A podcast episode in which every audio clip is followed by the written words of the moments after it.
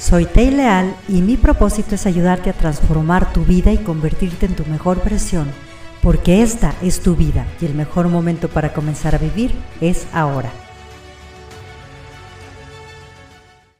Si quieres descubrir tierras nuevas, tienes que tener la valentía de abandonar la costa. En los procesos de coaching y de liderazgo y empoderamiento en los que me ha tocado participar, llegan a mí las personas sobre todo en un proceso de transición, que quiere decir cuando han hecho alguna decisión en la cual tienen que cambiar un estilo de vida, un trabajo, una pareja, y muchas veces existe el miedo del qué va a pasar.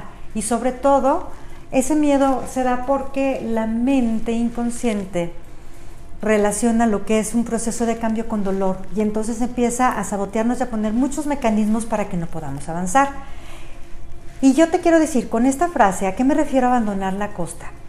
¿Qué es abandonar la costa? Lo primero es, necesito tener conciencia de que voy a tener que salir de mi zona de confort, que voy a tener que empezar a hacer cosas nuevas y que va a haber cambios en mi vida.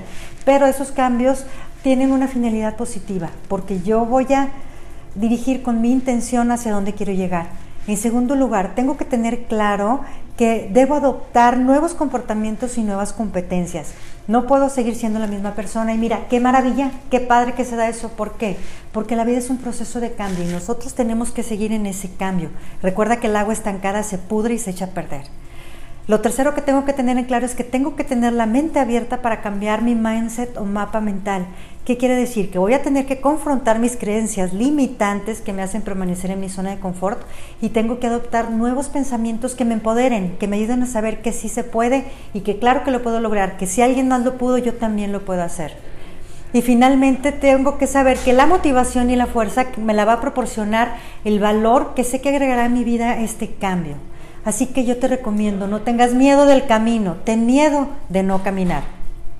Si quieres lograr ese cambio maravilloso tanto en tu vida personal como en tu empresa, te invito a que vivas coaching. Programa tus sesiones y alcanza tus sueños más grandes.